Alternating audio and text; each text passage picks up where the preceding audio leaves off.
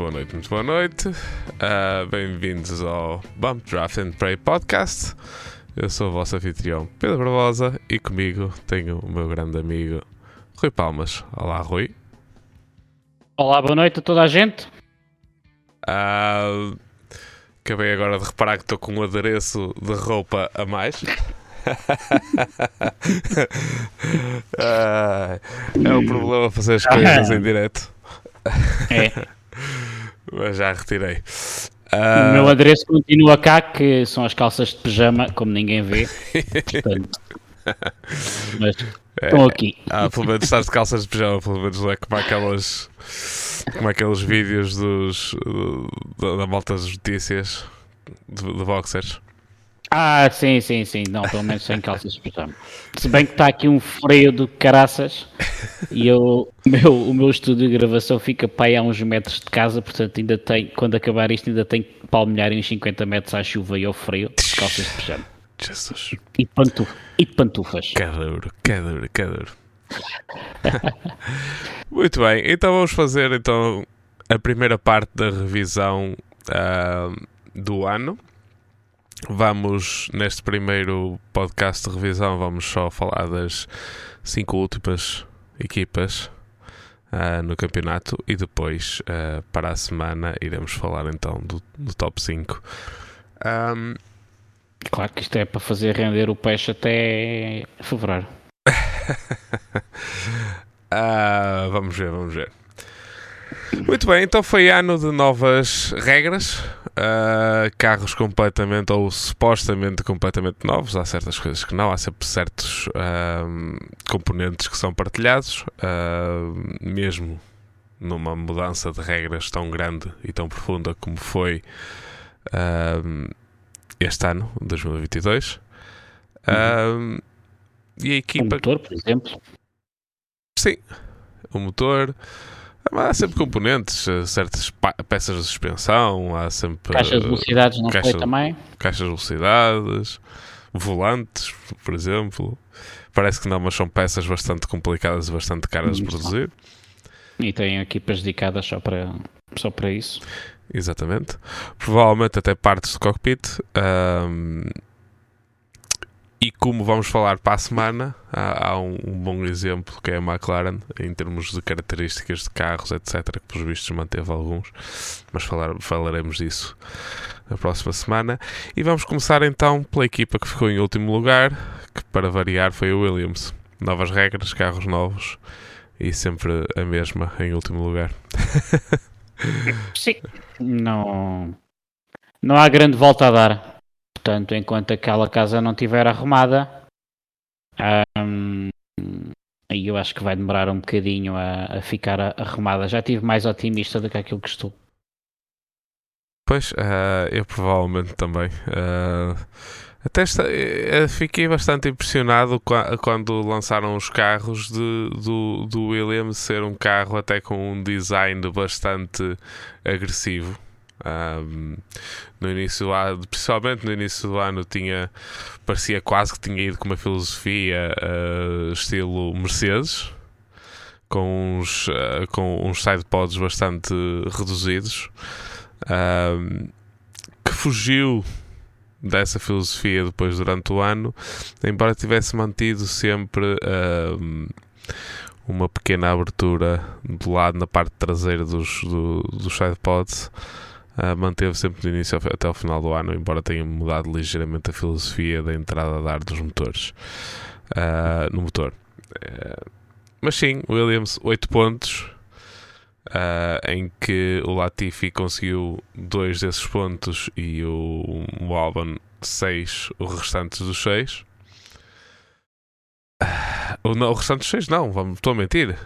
Quatro e dois foi o Nick de Vries em O Monza, Vries.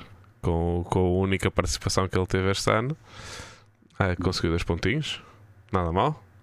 Nada mal, nada Fez mal. mais que a obrigação dele. Veja mais que a obrigação dele. Coitado do rapaz. Mas sim, que dizer da Williams? Ah, muito aquém daquilo que poderia ter sido aproveitar a mudança das regras para fazer uma boa temporada e balancear um bocado, embora não estiveram assim tão longe uh, dos carros imediatamente à frente, de tanto como, quanto já foi, não é? Sim, não, não, não tem nada a ver do que era aqui há, há três anos. Nem que a malta dizia por piada que eles andavam sempre com um grande prémio de atraso, porque chegavam sempre tarde a todo lado. Sim, o ano passado foi a Haas. e, e, a Haas este ano melhorou bastante. Uhum. Uh, por isso, não sei. Vol, vol, vol, voltando à Williams, uh, o Latifi foi-se embora, como já era esperado. Uh, não é aquele piloto que, que deixa muitas saudades, mas uh, eu não sou daqueles que culpa, culpa assim tanto o rapaz.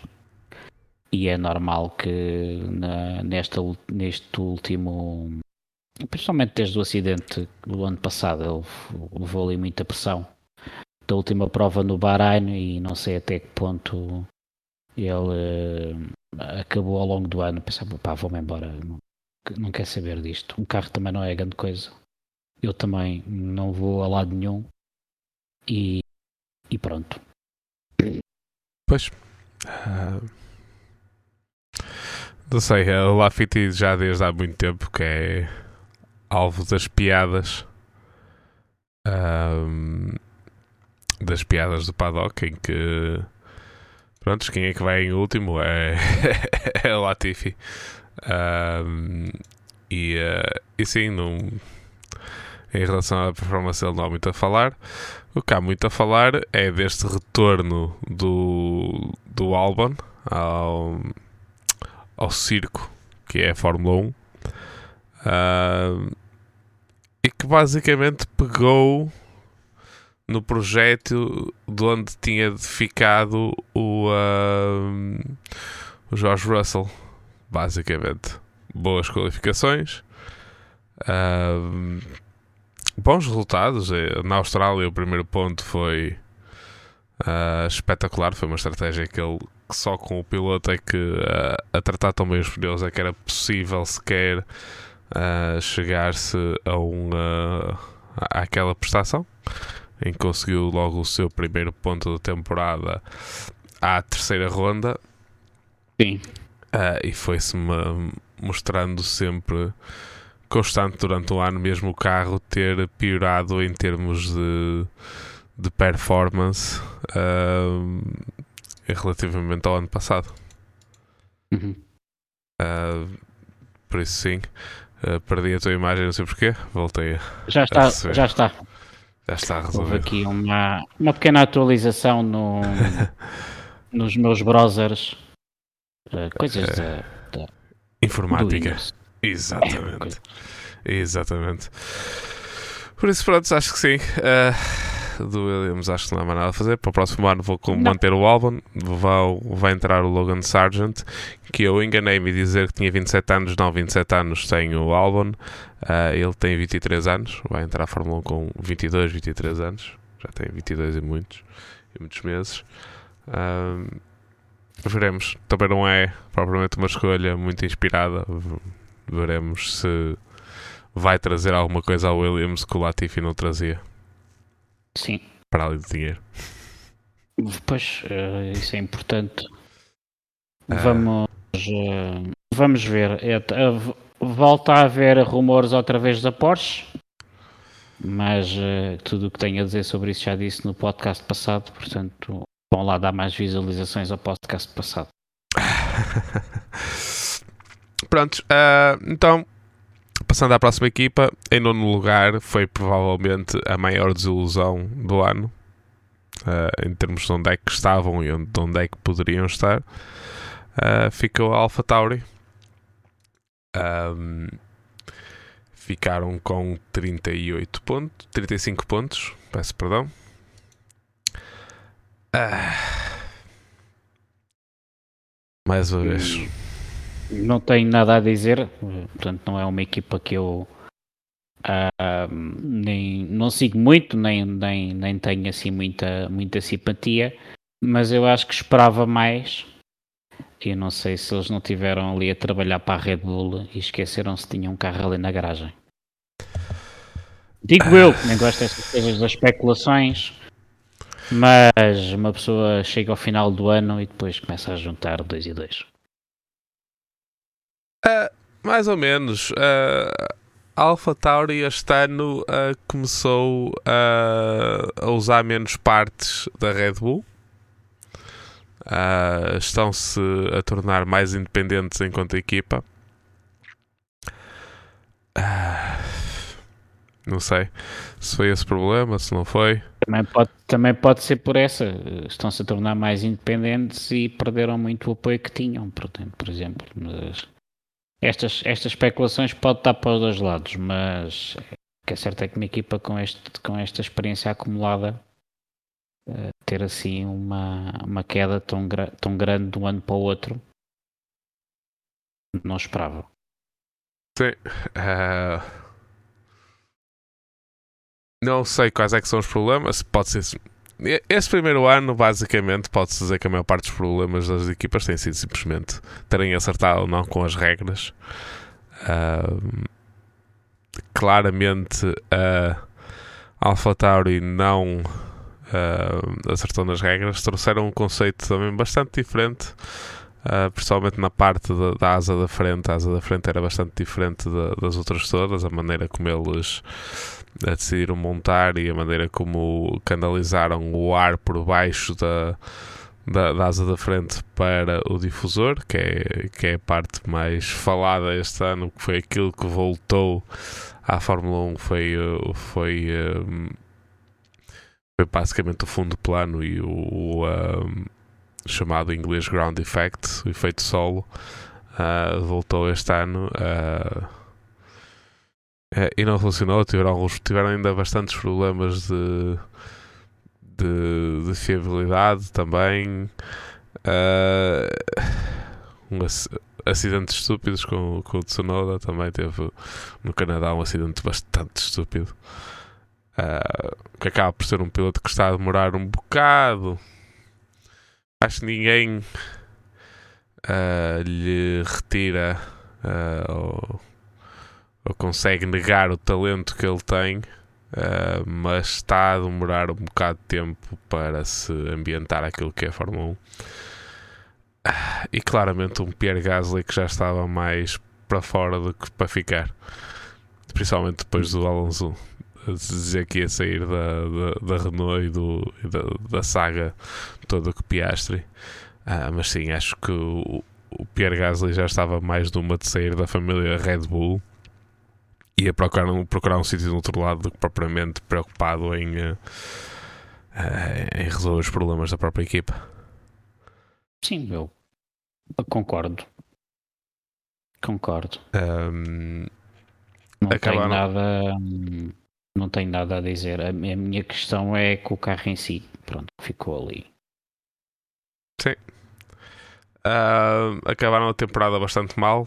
Três, três últimas corridas nem sequer pontuaram uh, um pontinho em, uh, nos Estados Unidos. Uh, aliás, eles desde Singapura só pontuaram, só tiveram dois pontos. O que demonstra muito, mas mesmo muito. Uh, e os sítios onde tiveram mais pontos foi principalmente em pistas em que a velocidade de ponto era bastante importante. Então, se vai em Monza, conseguiram tirar 4 pontitos. Uh, no Azerbaijão, 10 pontitos. Uh,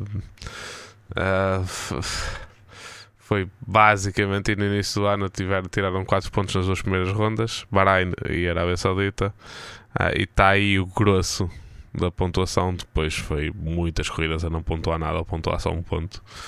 Uh, para uma equipa como a Alpha Tauri, uh, pouco. Sim, é pouco. É pouco. Uh, por incrível que pareça, a última pessoa a pontuar este ano para a Alpha Tauri foi o Tsunoda. Foi exatamente o Tsunoda que é o piloto que vai ficar. Pois. Faz mais que a obrigação dele. Por isso, sim. Uh, à frente, Alpha Tauri deve ter sido a equipa que mais prometeu no início do ano, mas que depois, com a falta de updates ao carro, uh, acabou por afundar na classificação, que foi a Haas. Haas Yep. entrou muito bem no campeonato, com um carro muito competitivo. Muito competitivo. Estamos a falar para que chamamos midfield. ah, Ao midfield, sim. ah, começou logo com 10 pontos logo no início da- da temporada. Ah, 14 pontos na Áustria, por exemplo. Ah, embora tenha sido sprint, corrida sprint, ou seja, mais pontos estavam em ah, possibilidade. Uhum. E um pod, um, ah, uma pole position no Brasil. Pois. A caída do céu, mas estava lá. É preciso estar lá para. Até preciso estar lá. Ah, embora provavelmente a classificação não demonstre muito, acaba por ser uma temporada bastante animadora para a equipa, digo eu. Eu acho que sim. Depois daquela saga toda do, do Mazepin, não só de- da péssima noda de piloto, mas isso, pilotos maus, pronto, ok. Do péssimo feitio e daquela maluqueira toda que a família Mazepin eh, se estava a preparar para, para implantar dentro do, do seio da Fórmula 1. Não, acho que não era um ambiente saudável. Não. E, e por sorte, embora eh, com muitas aspas, mas quem não está a perceber, quem não está a ouvir percebe, por sorte eh, houve, houve o conflito, na, houve o- embargo da, na Rússia que, levou- que foi a desculpa perfeita para que Ginás ah, se livrasse da, da, pá, daquele cancro que, que, ele, que ali estava. Porque eu, como disse no primeiro episódio, eu não tenho nada contra pilotos pagantes, nem ricos, nem pá, não quer saber. Mas eh, uma coisa é o, o Stroll, por exemplo, a família Stroll, e com isso o que trouxe positivo. E, o, e se calhar o legado que vai deixar, eh, mesmo que saiam amanhã, vai deixar um legado muito importante na, na estrutura da Fórmula 1 e na própria marca Aston Martin, que antes de há 4 anos era, era, era o que era. E, e o Mazepin que hum, se predispunha a fazer a mesma coisa, mas que com uma arrogância e, e era um ambiente que não, não, não faria muito bem à Fórmula 1. Contra a AS, é simples. Eu acho que eu não, investi, não sei muito bem, mas penso que é uma equipa que vive hum, dos problemas que tem, que é, é subfinanciada, não, não tem instalações, ah, tem poucos funcionários. E há uns anos o não era o Christian Horner, era o Toto Wolff brincava que a Mercedes dava-se a luz ter mais funcionários de férias na fábrica do que a AS tinha como funcionários a trabalhar. E levaram agora um input de malta que foi que teve que sair da, da Ferrari por, por causa do, do budget cap, ah, apesar de continuarem a trabalhar em Maranello. E, e, e, e, e- e depois tem mais uma série de, de instalações, tanto nos Estados Unidos como na, no Reino Unido, que se dificulta um pouco. O chassis é feito na Dallara, ah, penso que é em Itália, e depois vai, vai transportado para, para a Inglaterra. Portanto, é aqui uma equipa que também tem uma logística que não é fácil. Ah, eu Ah. vi no outro dia um podcast e o. Estica mais do que, do que ajuda. Se bem que às vezes ter os funcionários parados é melhor porque eles assim não se zangam tanto. Mas, mas pronto, mas eh, no dia a dia não é fácil coordenar isto. Eu ouvi no outro dia uma explicação do Guta Steiner a ver como é, que- como é que funcionava a equipa. E embora sim seja uma equipa bastante partida, ah, até tem alguma lógica. A maneira como eles trabalham não é assim tão, ah, tão má como isso. Ah, eles têm agora, sim, realmente falaste que desde o budget cap a Ferrari teve de fazer um downsizing enorme àquilo que era a equipa. Saíram engenheiros, ah, parte deles foram contratados pela Haas. A Haas chegou a ter só 12 engenheiros a trabalhar para eles e designers a trabalhar para eles. Na altura de Covid, etc. Agora já tem 90 e tal. Ah, isto estamos a falar só de designers e engenheiros. E isto é só na em Itália e Maranello. Alugaram parte das instalações da, da Ferrari que não estão a ser usadas, exatamente porque não tem pessoal para lá trabalhar. Separaram Mas, aquilo, entrada diferente. Um, e depois tem uma pequena, tem muitos menos do que tinham antigamente engenheiros a trabalhar na Dalara, eh, principalmente para passar aquilo que são as ideias da equipa de Maranello para passar para o, em si para, o, para a parte do chassi. Uh, só o primeiro carro é que é montado uh, nas estações da, da. A partir daí todas as peças são enviadas para a Inglaterra. A Inglaterra é a sede uh, da, da, equipa propriamente dita da, da, da Haas e é lá que eles montam tudo e é lá a base deles. Nos Estados Unidos é simplesmente a sede do, da parte do marketing e é onde o Gunther Steiner passa, passa o tempo dele. E ele tem sempre pessoas responsáveis em cada parte, em cada um destes polos. Tem uma pessoa que é responsável pela, pela parte em eh, Inglaterra, tem uma pessoa em Maranello que é o responsável e tem também um representante na Dalara. Sim, quem, uh, tem que reportar ele.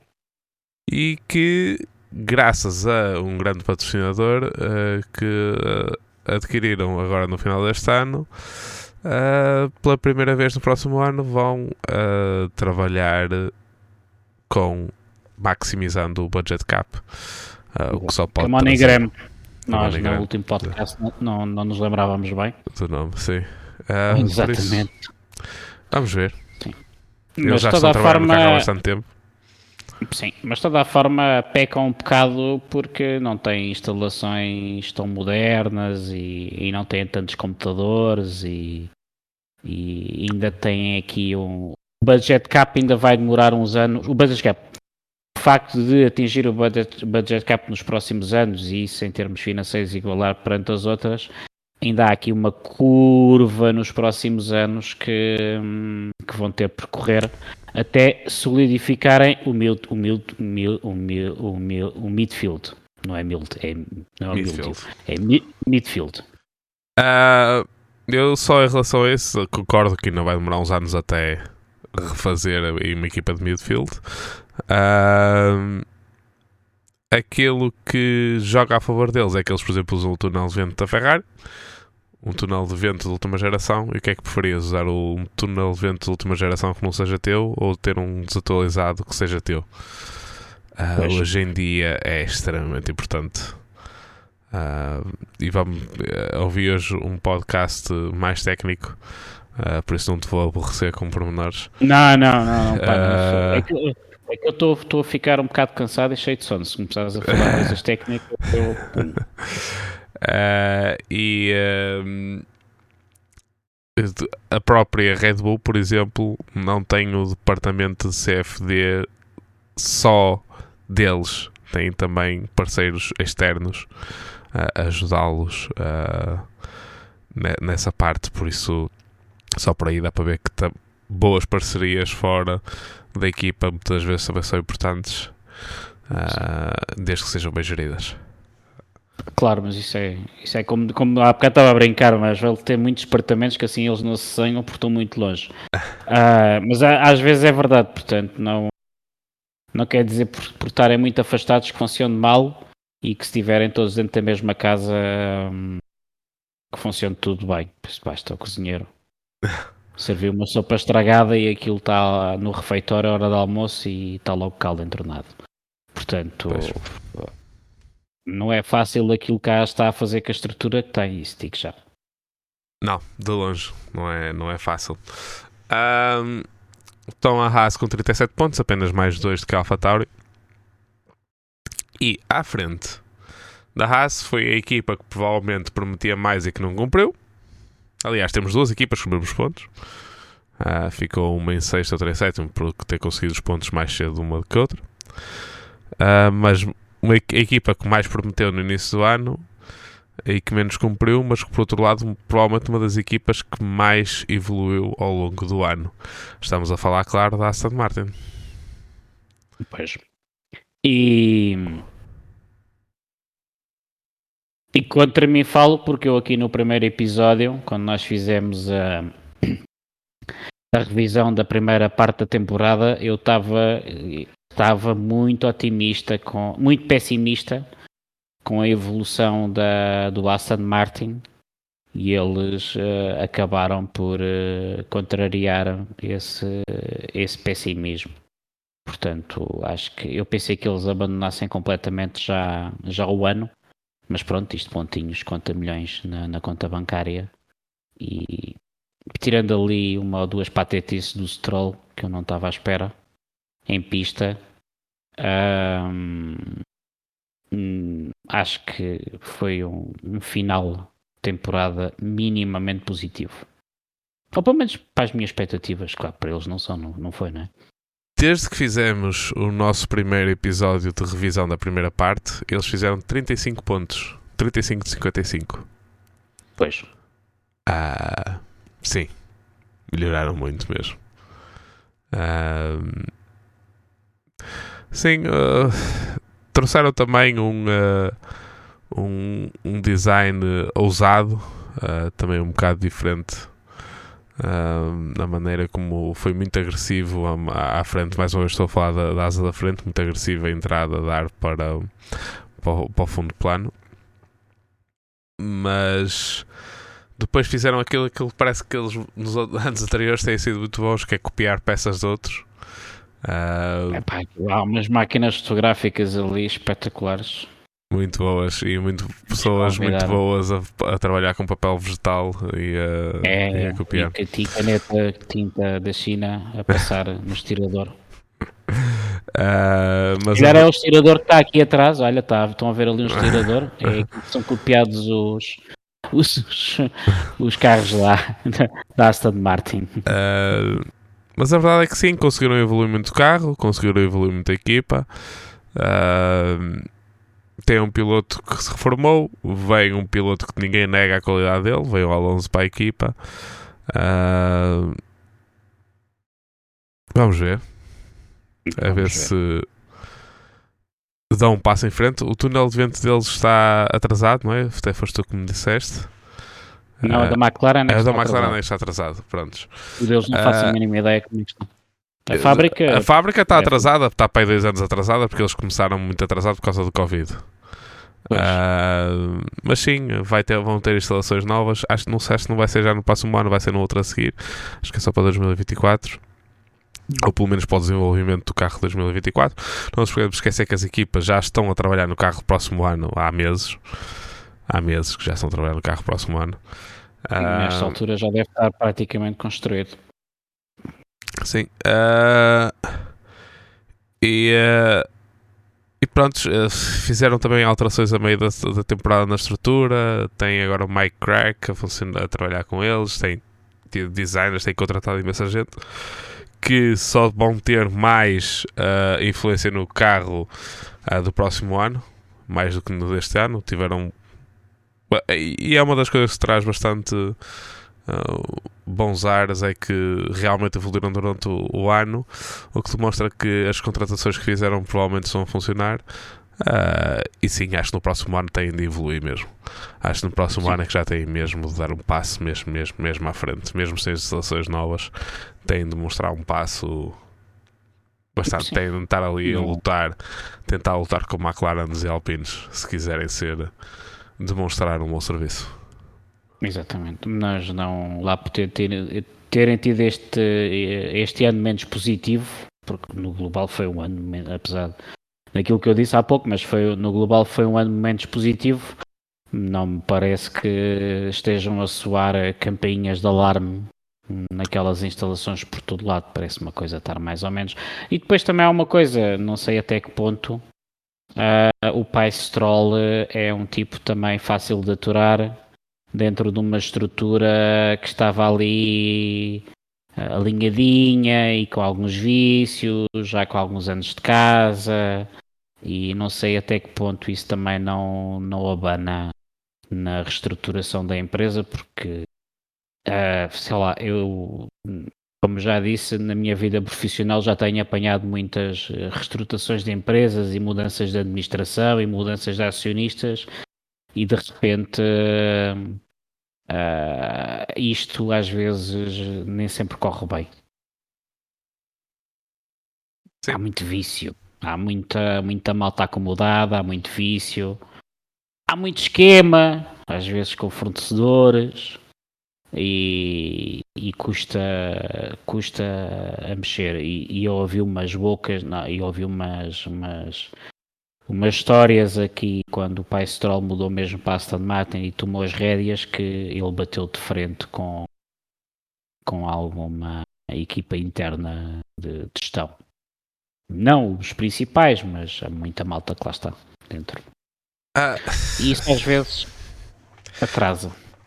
Sim, uh, e não nos podemos esquecer que é uma equipa, a equipa de Silverstone já é uma equipa antiga, uh, com há, muita gente que, ainda, que já lá está desde os anos 90.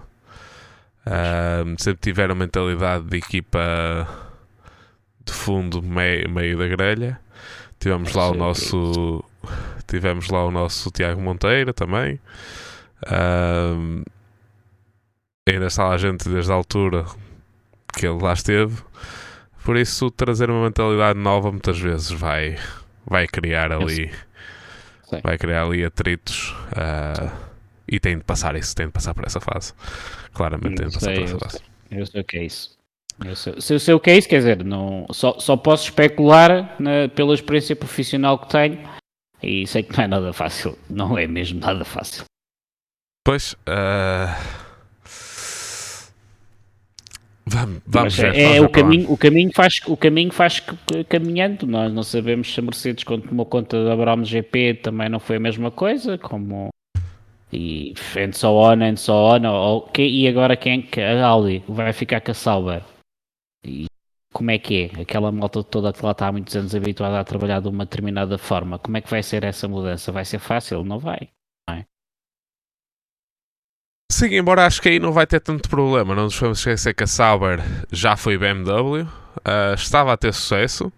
Uh, provavelmente não lutaram com uma, por um pelo menos por um campeonato, por um campeonato do mundo de, de pilotos porque decidiram passar o desenvolvimento do carro numa altura em que estavam a ganhar, passar o desenvolvimento do carro todo para a frente. Estamos a falar isto em 2008, em que o Robert Kubica estava, tinha acabado de ganhar o Grande Prémio do Canadá e eles decidiram passar para o desenvolvimento do carro do ano a seguir, logo imediatamente.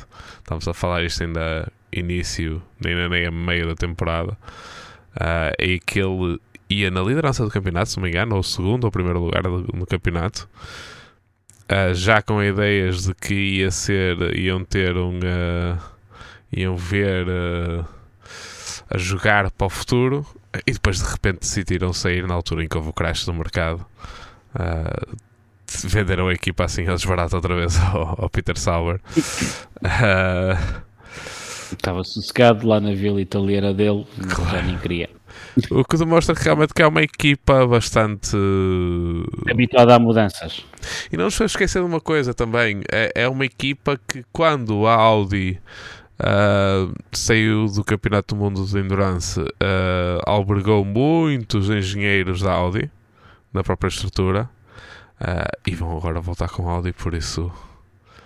Uh, ah, sim, tudo... possivelmente há um, há um trabalhinho de sapa que, que ser uh, a pouco e pouco, se calhar, está a, ser, está a ser feito e que já não vai ser um choque cultural tão grande como estamos a falar da Aston Martin. Estamos a falar de, de, de, da Suíça para uh, tratar com mais. Não há, não há assim um choque tão grande uh, do que outras culturas, não é? Não. Uh, e parece que até é na parte suíça alemã, portanto. Sim, sim, bastante perto da, da eles da fronteira. Estão, alemães e suíços alemães estão, estão bem um para o outro, são igualmente chatinhos. uh, sim. Uh, e já começamos a falar então. Sendo assim, começamos a falar da Alfa, já começamos a falar da Sauber. Que a gente sabe que é Sauber. Esta Embora pelo é patrocínio é da, da Alfa Romeo, vamos chamar Alfa Romeo, mas é Sauber basicamente. Com os mesmos pontos da, da Aston Martin. Uh, vai ser uma equipa que não, não sabemos muito bem como é que vai ser para o próximo ano. O futuro está todo assim um bocado incerto, porque já foi comprada para a Audi, vai ser Audi em 2026, uh, ah, mas vai ter estes anos interinos em com uma unidade motriz que não vai ser a que vai usar quando a Audi realmente tomar conta. A equipa já é da, já é da Audi, julgo que a Audi detém 75% da equipa, embora ainda se chame Alfa Romeo. A Alfa Romeo vai manter o nome até ao final do próximo ano. Acho que só tem 20, acho que só ainda, só ainda tem 50%, 75% ainda é, ainda é até 2024. Não sei. O que eu ouvi foi que eles tinham comprado 50%. 50% okay. das ações. Eles já tinham 25% de trás. Ah, ok. Ok. Eu pensei que eles tivessem já 50, mas ainda, ainda faltasse uma tranche de 25 Não. daqui por um ano ou dois. Não, aquilo, aquilo que eu soube foi que eles compraram mais 50% do, da equipa okay. e eles já tinham 25 há anos. Estou a falar da Sauer em, em, si. Sim, sim, sim, sim. Sim, não estamos a falar da mesma coisa. Se calhar, Aquilo. Prontos. Uh, porque na altura o rumor foi que antes de eles terem anunciado foi que eles tinham comprado mais 50% da, da, da equipa e eles já tinham 25%, por isso em princípio já terão 75%. Sim. Sim, uh, mas as coisas, os contratos estão assinados, é só uma questão de sim, transferências sim. bancárias. Por é isso, só... Não sei até que ponto é que a Audi está preocupada com resultados daqui até 2026. Provavelmente estão mais preocupados em estruturar, em estruturar a equipa para a maneira como eles querem mesmo funcionar e, e fazer a sinergia com a unidade motriz que vão usar para 2026, que vai ser quando eles vão preocupar mesmo, porque vai ser quando a equipa vai, vai ser chamada Audi. E pois. só aí é que lhes interessa ganhar quando for chamada Audi e com os motores da Audi. Audi, uh, Audi. Ou Porsche, mas Audi. Não foi a Audi que comprou. Audi. Aí eles não gostam, sabes? Já tivemos essa conversa. A Audi e a, e a Porsche não gostam muito de se misturar, por isso. Não. Um, Aquilo não, também não corre bem entre eles. Não. Uh, por isso sim, não sei. Uh, foi. Hum. Também ficaram um bocado aquém daquilo que se esperava. Tinham boa performance no início do ano. Uh, começaram bem o ano. o Bottas começou bem o ano. Sim, o Bottas começou bem o ano. Uh, embora o Kanye surpreendeu-me bastante positiva. Surpreendeu-me bastante Sim. positiva. Um bom piloto. Uh, extremamente rico, mas com, com, uh, com, com talento para, para justificar a sua presença no, na grelha. E, e anda ali no midfield e não, não chateia muito. Sim. É Porta-se em pista, bem educado. Uh, é rápido, uh, nunca está assim muito longe de Bottas. Uh, uhum. E vamos ser honestos, é a primeira temporada dele na Fórmula 1. Temos de dar, não podemos andar este tempo todo a justificar a presença do, do Mick Schumacher e depois termos um Guiano e um jogo que, que tem mais que demonstra mais performance do que, do que o Mick e depois não lhe darmos a não lhe darmos a, o, crédito. o crédito que ele merece. Por acaso tem aqui uma, uma curiosidade. Em ver, pois, o, o Joe foi logo, pontuou logo na primeira corrida que, que participou. Exatamente, portanto, é, é um piloto midfield, nunca, nunca irá muito além disso, não, não tem grandes expectativas, mas eh, é perfeitamente, aceito perfeitamente que faça uma carreira na Fórmula 1 honesta, sem grandes problemas, e sem se avergonhar a ele e às equipas onde, onde passou. Sim. Portanto, penso que será mais ou menos isso. Portanto, também não nada a opor. Não podem ser todos nem Hamiltons, nem Verstappens, nem. Não. Nem. Nem. Nem Lando Norris, nem. Nem, nem havia Ricardo, lugar para esses pilotos todos. Nem havia lugar pelos. Até porque eles, a jogar pela. Cada vez que o Verstappen e o Hamilton se encontram em pista, devia ser bonito, não é? Nem todos os bons talentos uh, são tão talentosos a bater-se a bater uns dos outros. Então ter calma. Exatamente. É preciso talento também para isso. Sim, e o Hamilton e o Verstappen têm as paletes desse talento. Uh... Ui, é o que não falta ali. Pronto, muito bem. Estas foram as, uh, as cinco primeiras equipas que vamos falar. Temos algumas notícias também para falar. Já falámos Força. que o Nick Hulkenberg entrou uh, para a Haas. A grande notícia é que a Riverdeci Mattia Binotto. Yep. Uh, a comunicação oficial foi que ele se uh, que foi ele que saiu, foi ele que ap apresentou a resignação do seu posto. Uh, eu já tinha ouvido essa, esse rumor, que era ele que queria sair, já tinha ouvido há algum tempo, uh, que havia ali stresses com a com a, a estrutura de topo da Ferrari que gostavam muito Como de ir, na, que gostavam de ir nas costas dele e mudar coisas e uh, e de não o apoiar completamente na, naquilo É, que ele decidia. Ferrari a, Ferrari a ser Ferrari. O que também se passa em muitas equipas, também Sim, não vamos sim, lá sim. ver Mas- mas, coisa, mas uh, na, na Ferrari às vezes é mais irritante. As melhores equipas, vam- vamos ver. Eu ouvi este. Ouvi este. ah, as coisas postas desta maneira e eu concordo bastante. As melhores equipas do- da grelha são equipas com ah, uma filosofia de equipa de não culpar e não ah, crucificar as pessoas, que foi aquilo que o Mattia Binotto quis trazer à Ferrari. E demonstrou uma e- demonstrou ah, meter um, um ambiente mais amigável dentro da própria equipa. Cada vez que cometia um erro, a pessoa não ia logo para a rua, como antigamente. Nem sequer davam hipótese, antigamente nem sequer davam hipótese às pessoas de corrigir os erros. Ah, simplesmente mandavam-las para a rua, ah, a primeira coisa. Ah, é um homem Ferrari mesmo, de coração. É um homem. Fórmula 1 mesmo de coração. Ao Ele contrário, Ferrari ele está 92, não foi? Isso é uma coisa, ele entrou Oit- lá, saiu da universidade e foi 80s para lá. ainda. 80 ainda, acho que 80, 90 para aí, não sei. Ele saiu da universidade e foi para lá direto. Ah, e foi a pessoa que conseguiu tirar a Ferrari daquele buraco das, da, da- da- da- das polémicas todas com, com os motores. Conseguiu a Ferrari tirar do buraco de- da performance que tinha. Cumpriu os objetivos da Ferrari que tinham delineado antes do ano para este ano, que era ganhar corridas e e andar a lutar pelos lugares da frente.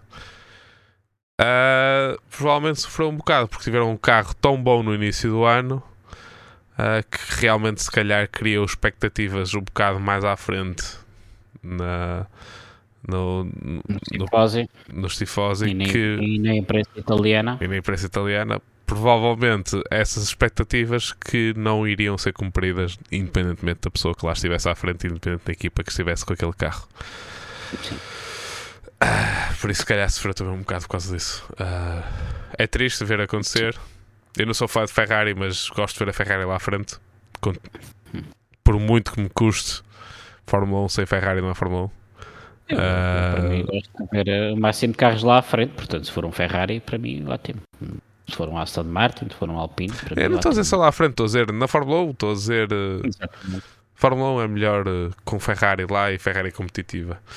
Ahm, por isso, Não, não. sei. Vamos ver se isto não vai só atrasar a Ferrari na, na, na sua demanda para ir para a frente. À posso, fazer uma especulação? posso fazer uma especulação?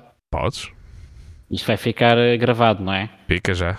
Está a gravar. Ok, então é assim. eh, episódio não sei quantos, Nós mas é estamos no assim. 16. 2025, Matia Binotto como tempo principal da Aldi e Carlos Sainz como primeiro piloto. Pronto, já disse. Eh, não quero rebentar a tua bolha, mas eu acho que já se anda a correr que o Matia Binotto já tem lugar noutra equipa já no próximo ano. Ah, Qual é a equipa? Não sei. Ah, Mas pensei, já pensei, que- pensei que. corre. Já Pensei corre. que. Pensei que. Eu, eu é assim, não. Foi uma coisa que lendo uns tweets e, e raciocinando e, e, e, eu- e eu não quero, eu como disse, pá, não gosto nada de andar a dar, não, não gosto nada de, de seguir rumores, mas o- um jornalista uma vez disse-me que é nunca acreditar em rumores, mas partir sempre do princípio que são verdade e ir atrás confirmá-los. Um, eu acho que a forma como o Matheus Binotto saiu, eu acho que ele a carreira dele na Fórmula 1 não, não vai parar por aqui e que se não for a Audi há de ser outra equipa. Ah, Porque... Mesmo que não seja como team principal, mas ele só como engenheiro e como diretor técnico é, ah, não, é provavelmente não dos, parece, melhores, dos melhores que, ele, que estavam na Fórmula 1. Não parece que ele, que ele vá para team principal outra vez, acho que já aprendeu. Uh, pelo menos uh, nos próximos anos mas uh, aquele homem tem um conhecimento de Fórmula 1 como, como existe poucos e já deu provas que é competente na área em que se propôs, em algumas das áreas em que se propôs. Portanto, não sei, e, e correm também rumores que uh, as coisas lá dentro entre os dois pilotos também não estão famosas, porque o Charles quer ser o, o piloto principal. Mais rumores, correm, rumor, correm rumores que foi uma das principais razões para ele ter sido praticamente empurrado para fora da, da Ferrari. Sim. Uh, meteram numa posição exatamente. que ele para manter os basicamente para manter os princípios dele tinha, tinha de sair de lá uh, porque e, e eu não vejo eu não vejo o Carlos Sainz uh, a ter que aturar mais aquilo porque o Carlos Sainz, apesar de não ser tão bom piloto, não é tão mau de todo e não sei até que ponto o Carlos Sainz não vai tentar uma aventura noutra equipa e mandar aquilo tudo às malvas as coisas entre ele e o Charles Leclerc não, não funcionarem ou se a Ferrari assumidamente decidir ter um, um primeiro piloto e como o pai do Sainz está na Audi, portanto, os seus telefones todos uns dos outros. Ah, sim, uh, veremos, mas isso ainda está muito à frente. Duvido que ele saia neste momento, tendo contrato com a Ferrari e a Ferrari querendo ter lá. Duvido que ele saia de lá para ir para uma Sauber antes da, da, da Audi entrar. Não, não, isso não. Em, uh... isso não. Ah, não, isso como. Uh, aqui à procura do rumor,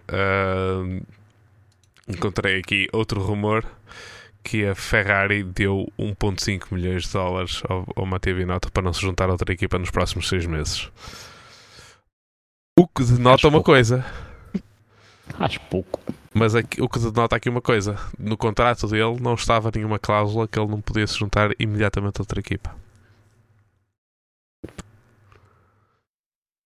E. Sim. Eu não sei. Uh, eu acho que ele quer mesmo sair porque a Ferrari uh, o que não falta é dinheiro e o que não falta é prateleiras douradas na Ferrari.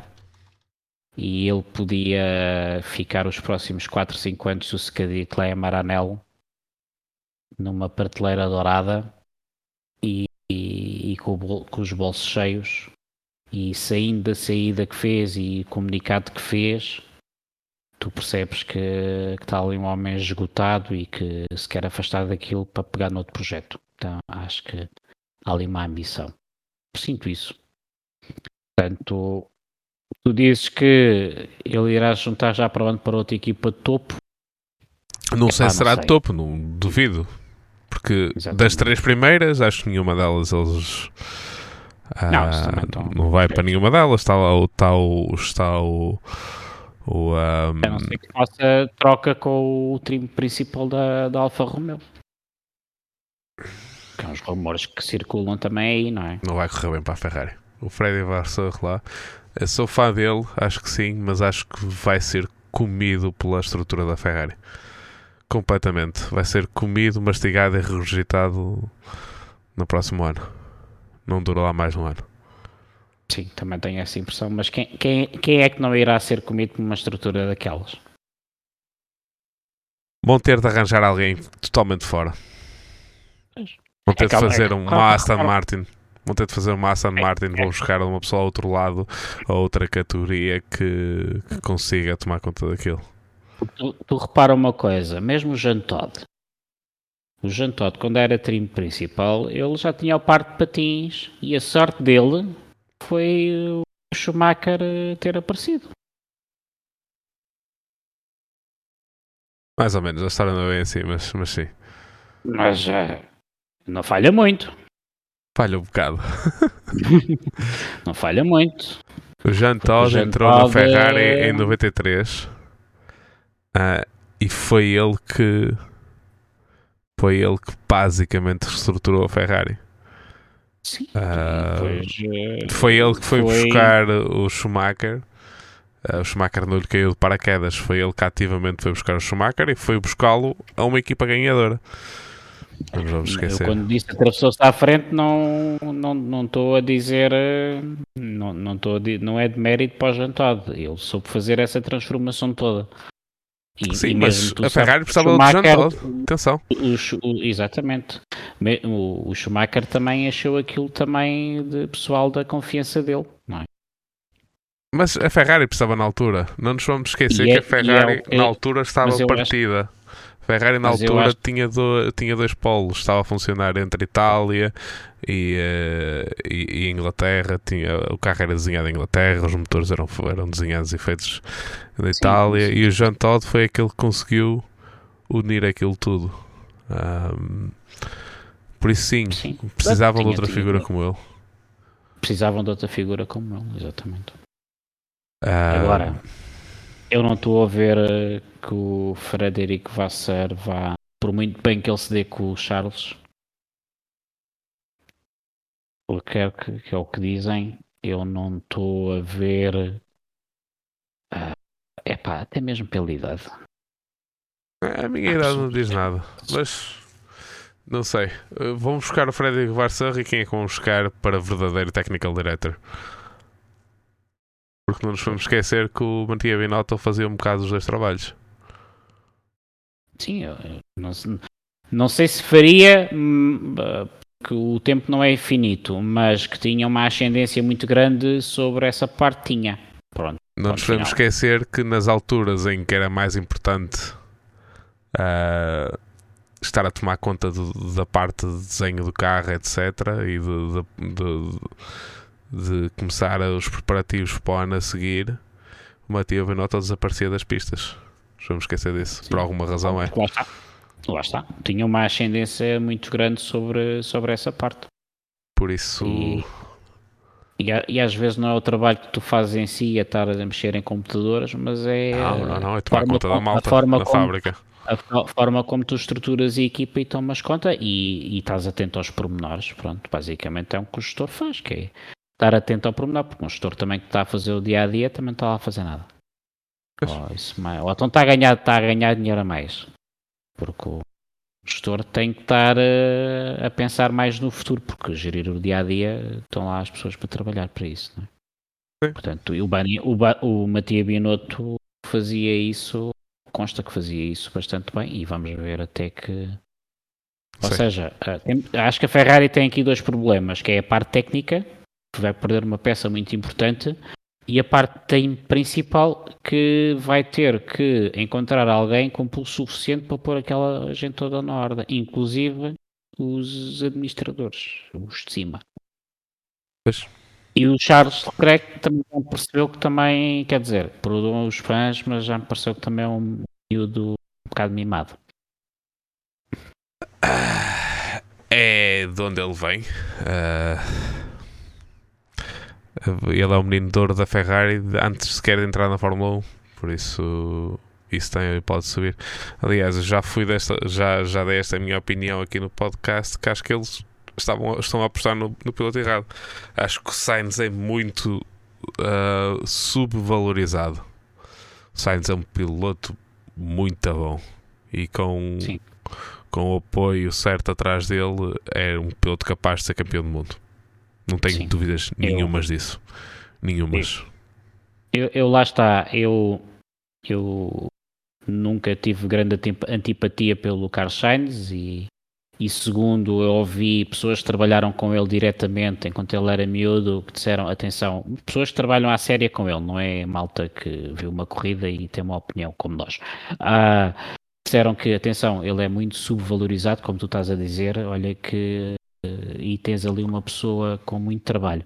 Depois, aí há uns tempos, apareceu-me um, apareceu-me um documentário na Prime Video sobre o pai e onde ele também é, onde ele também aparece e apesar de eu não acreditar em tudo o que aparece nos jornais e na televisão ou não fosse ou não a minha mulher não tivesse trabalhado tantos anos nas revistas e conta-me como é que se fazem as coisas por trás das câmaras, nem sempre aquilo que parece é.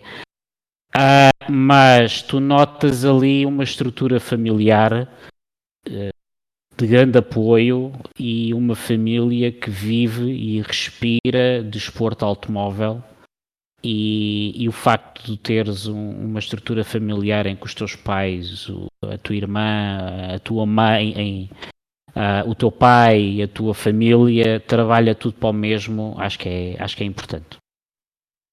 Pois, uh, veremos, veremos o que isto traz para, para a Ferrari no próximo ano, vamos saber.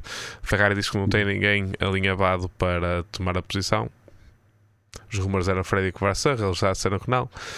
Vamos ver. Se não tem ninguém alinhavado. Uh... O, o Binotto também há três dias não era para sair, não é? Ah, de certeza que ele já anda a falar com eles há muito tempo. Aliás, a, a, a, melhor maneira que nós temos de saber que ele não ia ser time principal no próximo ano foi quando a Ferrari lançou aquela nota de, de confiança no, no Binotto. Foi a melhor maneira, ah, nós sabemos que ele já ia sair de qualquer maneira. Pronto. A malta das relações públicas já lá tem esse, esse posto feito sempre para fazer mesma técnica. Uhum. Vamos falar de Sim Racing durante 5 minutinhos. Uh, tivemos dois campeonatos a acabar este fim de semana. Uh, o primeiro no AVC. A última ronda, vamos dizer que não correu extremamente bem, mas pelo menos tivemos correu, uma conclusão. Para mim, para mim, correu ótimo. Tivemos uma conclusão e é assim: eu só hoje consegui então fazer o desempate da, da, da, da, da final porque nós decidimos que, apesar de não se terem corrido as duas últimas provas, teria que se atribuir uma, uma pontuação.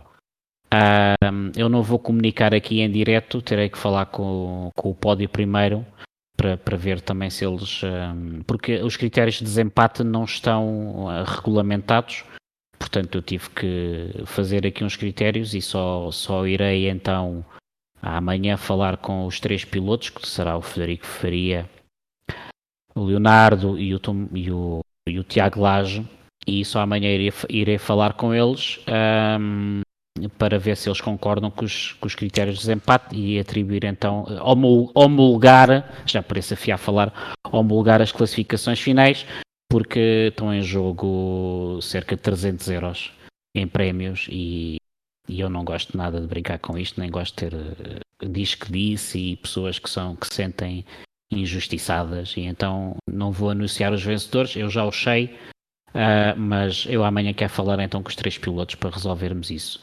Uh, e pronto, foi a última prova que acabou por não ser do Narvec. O Narvec irá ter uma pausa uh, durante o ano que vem, pelo menos, e se correr bem, eu espero que corra bem, se calhar vai, vai, vai durar muitos anos a pausa. Uh, já passo para ti. E pronto, eu queria dizer que o Nerve GT vai, vai continuar. Vou abrir mais, mais uma mais um teaser. O Nerve GT para o ano terá apenas duas seasons.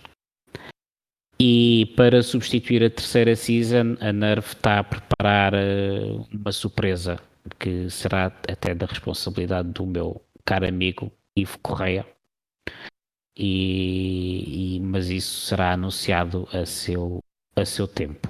Entretanto, passa aqui para o Pedro, que ele está aqui em pulgas para contar as novidades dele. Foi também uh, a última ronda da, um, no campeonato TWR Ice Sprint uh, Series. Uh, não vou dizer os vencedores porque parece-me vanguardizar muito visto que eu ganhei. Ai, já disse. Portanto, tivemos. Eu ganhei a corrida. Uh, Frederico Faria ficou em, uh, em segundo lugar. Tiago Lage ficou em terceiro. Quarto lugar, Brandon Ray. Quinto lugar, Nuno Souza. E sexto lugar, Carl Lewis. Isto da categoria LMP2.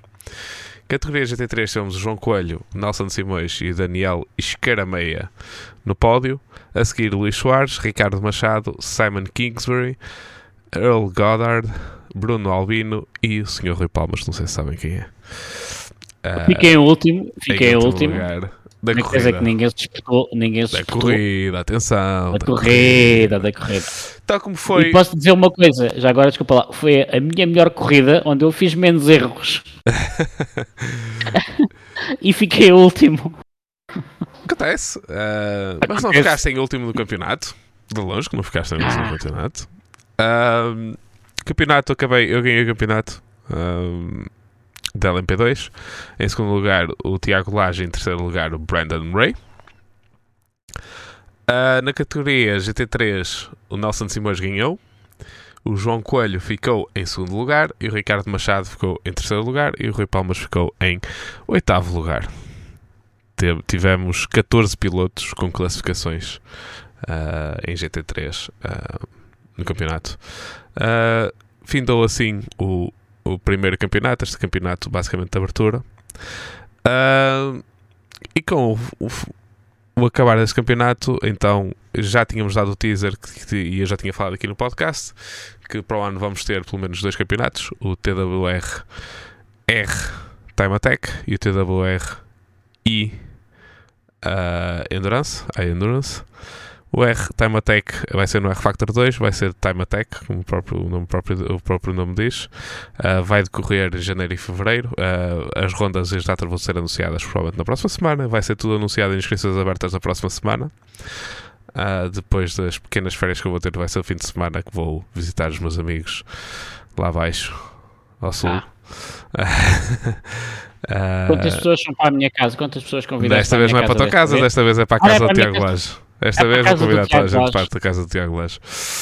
O, uh, já, já, agora, o Tiago Lage, que afinal foi o grande vencedor de, do Lego Lamborghini. Ao contrário do que tinha sido sorteado. Sim, ah, porque não, quero dar um mérito ao, ao Guilherme Cravo, que hum, foi contactado, foi sorteado e passou o grande prémio ao Tiago Lage.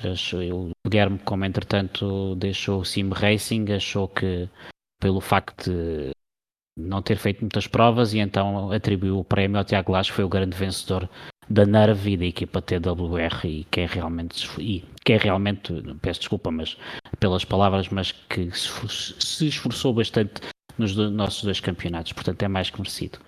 E pronto, e e já não, já não tem que se andar a chorar aqui nas nossas transmissões nos sorteios, a dizer que nunca calhava nada. Fica um bocado mal, Tiago. A chorar. Parecias o Leclerc.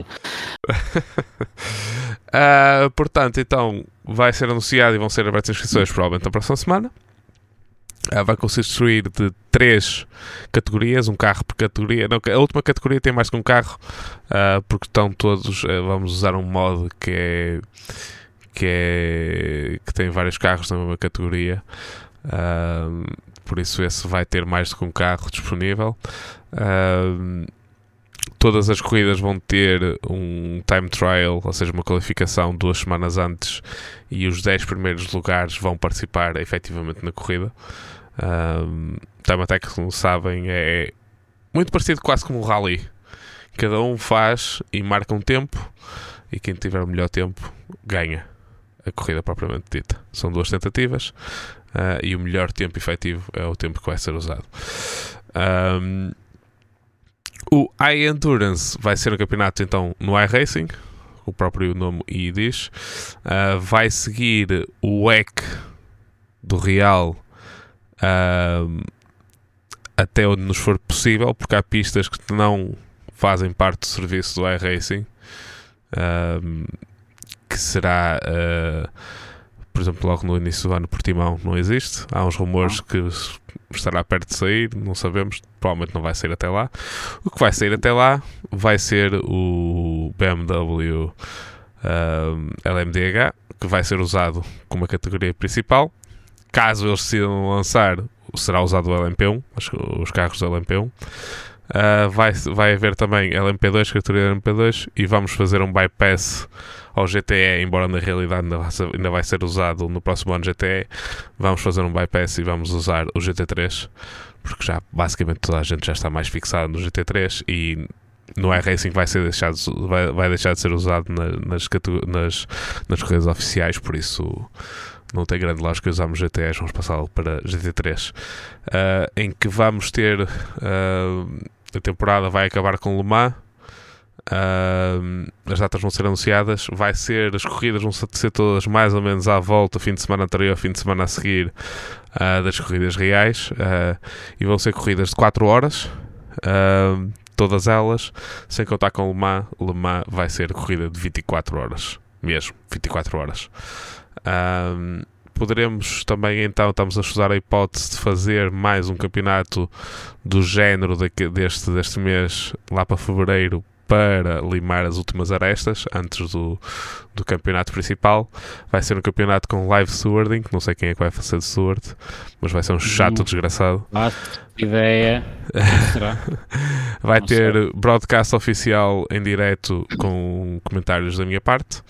Uh, e do World em, em estrangeiro em estrangeiro, em estrangeiro não nos podemos esquecer que é uma comunidade uh, internacional, não é uma comunidade portuguesa. Tem, muito, tem muitos portugueses e muito baseado em portugueses, mas é, é uma comunidade internacional. Uh, por isso, sim, tudo, as comunicações dentro do Discord, é tudo em, uh, é tudo em, em inglês, é tudo em inglês. para todos nos entendermos. por isso, sim, isto vão ser as, vão ser os eventos que vamos ter. Uh, provavelmente vamos ter um evento também só para a diversão agora na altura do Natal. Por isso, se quiserem das notas dos até acho que escrevi mal, até acho que meti se quiserem juntar a TWR Sprint, mas é simplesmente junto ao nosso, junto ao nosso Discord. Um, se quiserem participar, vamos fazer um evento antes do Natal, só comemorativo, uma corrida completamente estúpida, só para diversão, só para andarmos a dar a bater uns contra os outros sem grandes consequências. Uh, que não deixa de ser engraçado, não é racing. Isto não é racing. Uh, portanto, sim, se estiverem interessados em alguma, destas coisas, juntem-se ao nosso Discord. Uh, para saber mais notícias uh, do campeonato iEndurance também vamos lançar muito proximamente mais detalhes, provavelmente mais para o final do ano. Uh, mas o do o R-Time Attack, o campeonato do R-Factor, provavelmente para a semana já teremos tudo delineado no, no Discord, tudo direitinho e inscrições abertas. E, e regulamentos, regulamentos, eu gosto é já de estão, regulamentos. Já gosto, gosto de ler regulamentos, pá. Eu, se quiseres, eu mando já, mando já o do R-Factor. O R-Factor está praticamente pronto. Então, mas amanhã, pronto, tá bem, mas eu leio amanhã, amanhã de manhã, também não, agora não, também não, calma. Ah, mas eu quero uma dissertação sobre o regulamento até às 11 da manhã. Ah, isso não há problema. Portanto, vamos terminar por aqui então. Uh... Já tenho quase 50, 50 anos, a minha prosta já me obriga a levantar cedo. Então, fico, fico ler coisas. Eu tenho outra coisa chamada filhos que também me obrigam a levantar cedo. Pois, uh... já está um bocadinho maior, já está por conta dele. Portanto, acabamos então a primeira parte desta review da temporada.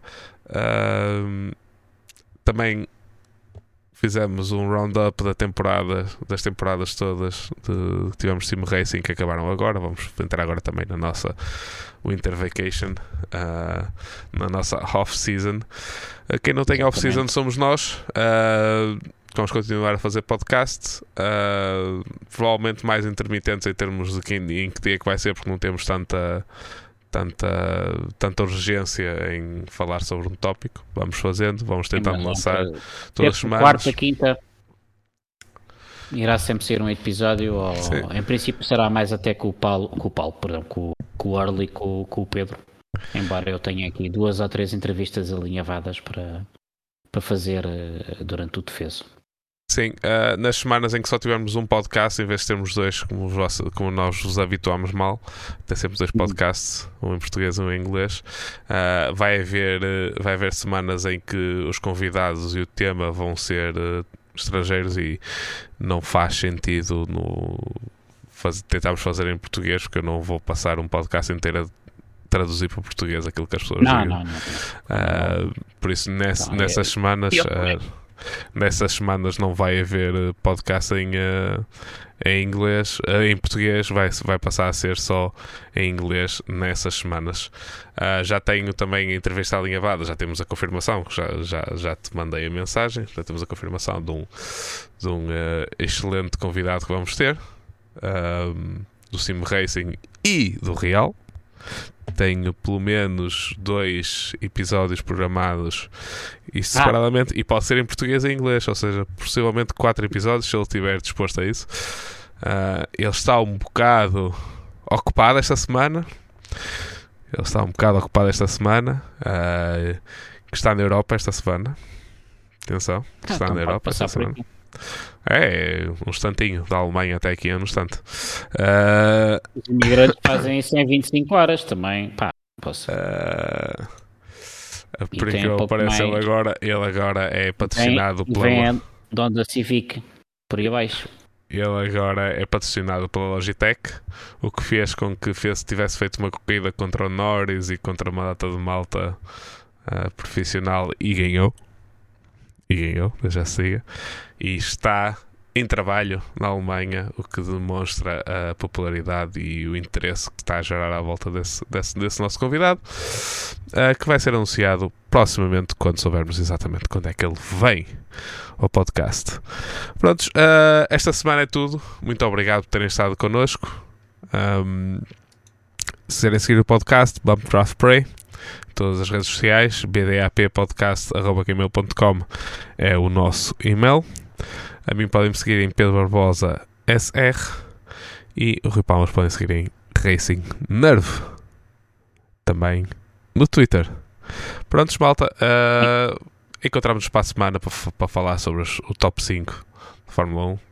Tenham uma excelente semana e até à próxima. Até à próxima.